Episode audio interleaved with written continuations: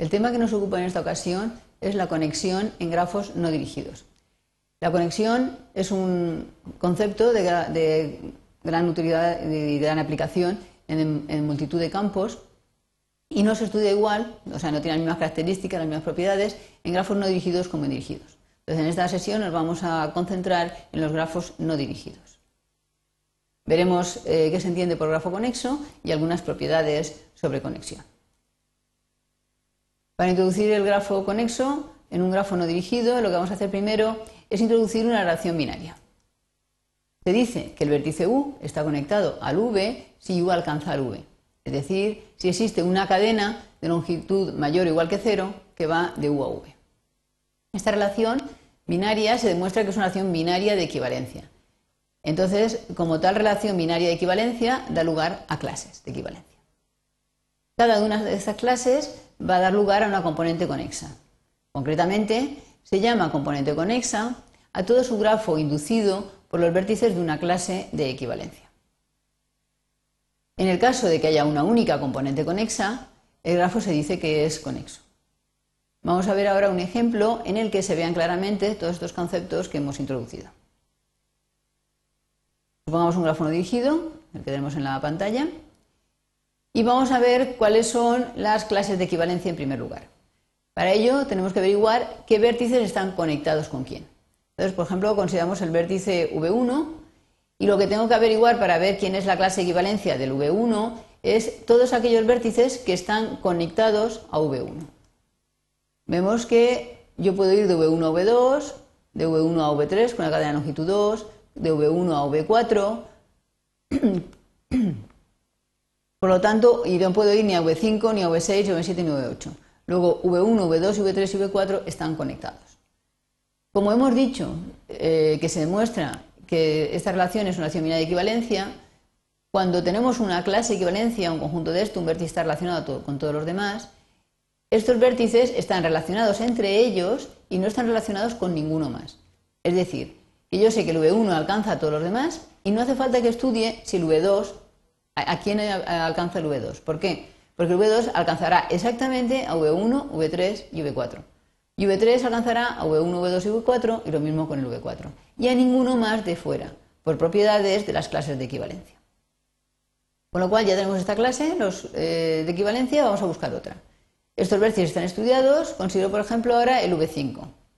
El V5 se alcanza a sí mismo porque se alcanza con longitud 0 y no alcanza a nadie más como se ve en el gráfico. Nos quedan después V6, V7 y V8, que se alcanzan mutuamente, con lo cual constituyen la otra clase de equivalencia. Recordemos que las clases de equivalencia son subconjuntos en los que se divide el conjunto original. Yo tengo en este caso V y lo he dividido en tres subconjuntos, con las propiedades de que los tres subconjuntos, al unirlos, me den el total, que los tres sean disjuntos y que la intersección entre ellos sea vacía. Estas propiedades las cumplen, dan en total, son distintos vacío y disjuntos entre sí. Eh, ¿Quiénes están en cada uno de los conjuntos? Los vértices que están relacionados entre sí y no están relacionados con ninguno de fuera. Bueno, pues una vez hemos obtenido las tres clases de equivalencia, vamos a obtener las componentes conexas. Para ello lo que tengo que hacer es considerar la clase primera, la clase V1, y obtener el grafo inducido por V1. Recordemos que consiste en poner los vértices de V1 y añadir todas las aristas posibles sin que deje de ser subgrafo. Cogemos eh, los vértices de V2 y añadimos todas las aristas, en este caso ninguna. Cogemos los vértices de V3 y añadimos las aristas. Con lo cual hemos obtenido las tres componentes conexas de este grafo. Como tiene tres componentes conexas, el grafo no es conexo. Observamos que en caso de grafos no dirigidos, que es en el que estamos, las componentes conexas se ven claramente, sin tener que hacer todo esto, si el dibujo está bien hecho, porque son, digamos, entre comillas, los bloques en los que se separan el grafo. Son trozos aislados que aparecen cuando uno dibuja el grafo. Esta definición a base de clase de equivalencia eh, es un poco más complicada que otra que vamos a ver a continuación, pero eh, se da normalmente porque eh, permite obtener más propiedades que la que vamos a introducir ahora. Esta definición, repetimos, es equivalente a la anterior. Se dice que un grafo no dirigido es conexo si todos los vértices se alcanzan mutuamente. Entonces, si todos se alcanzan mutuamente, lo que hemos dicho antes, habría una única clase de equivalencia. Y se llama componente conexa a todo subgrafo maximal conexo de G. Con subgrafo maximal conexo significa que sean una clase equivalente de una componente conexa es un subgrafo conexo que no puede crecer más, es lo más grande posible sin dejar de ser subgrafo conexo. Veámoslo con un ejemplo. El de antes. Entonces yo me pregunto, ¿esto es un subgrafo conexo? ¿Es componente conexa? No. ¿Por qué? Porque la puedo hacer crecer. Le puedo añadir estas aristas y vértice de manera que sigue siendo subgrafo y sigue siendo conexo. ¿Es esto ya una componente conexa? No. ¿Por qué? Porque le puedo añadir el bucle, el vértice B1 y la arista. ¿Es esto una componente conexa? Esto ya es componente conexa porque no puedo añadirle ningún vértice ni arista más sin perder la propiedad de que sea subgrafo y conexo. Vamos a ver a continuación algunas propiedades de los grafos no dirigidos en relación a la conexión. Supongamos que C sub i son las R componentes conexas de un grafo G, R mayor que 0. Se verifica siempre que el conjunto de vértices es la unión de los vértices de las distintas componentes y que el número de vértices es la suma de los vértices de las distintas componentes. Y que ocurre lo mismo si hablamos de las aristas. Arista igual a la unión de aristas de las diferentes componentes y el número de aristas igual al número, a la suma de las aristas de las diferentes componentes.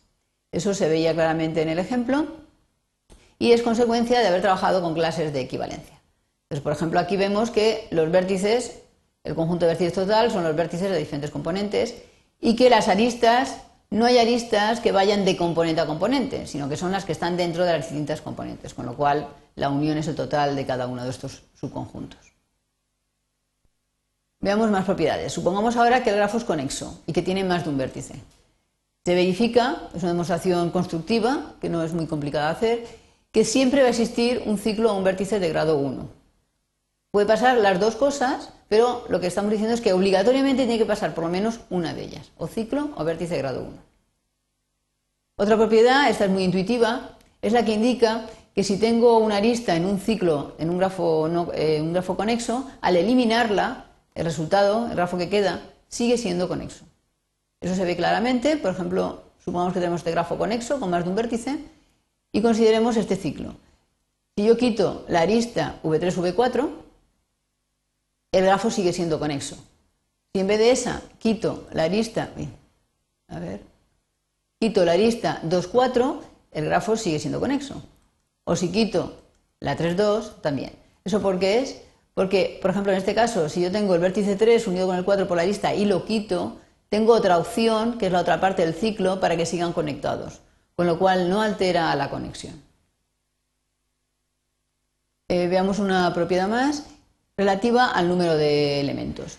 El número de aristas es siempre mayor o igual que el número de vértices menos 1. Hemos analizado la conexión en grafos no dirigidos, la definición y las propiedades más importantes. La conexión es un concepto que aparece habitualmente en la teoría de grafos y que es de gran utilidad.